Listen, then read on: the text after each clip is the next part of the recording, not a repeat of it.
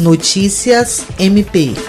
O Ministério Público do Estado do Acre, representado pelo promotor de justiça Fernando Henrique Santos Terra, conseguiu a condenação de três homens em julgamento realizado nesta quinta-feira, 10 de setembro, pelo Tribunal do Júri. Os réus Paulo Alves Barros e José Jefferson de Araújo Alves, acusados de matar o policial penal Gilcir Silva Vieira, foram condenados por homicídio triplamente qualificado e por integrarem organização criminosa.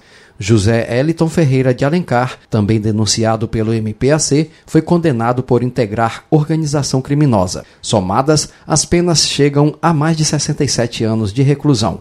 O crime ocorreu no dia 30 de maio de 2018, no quilômetro 2 da estrada AC 405, em Cruzeiro do Sul. De acordo com a denúncia, a ação foi premeditada planejada e realizada a mando da facção da qual os réus faziam parte, que conheciam a rotina e o horário do policial penal. Jean Oliveira, para a Agência de Notícias do Ministério Público do Estado do Acre.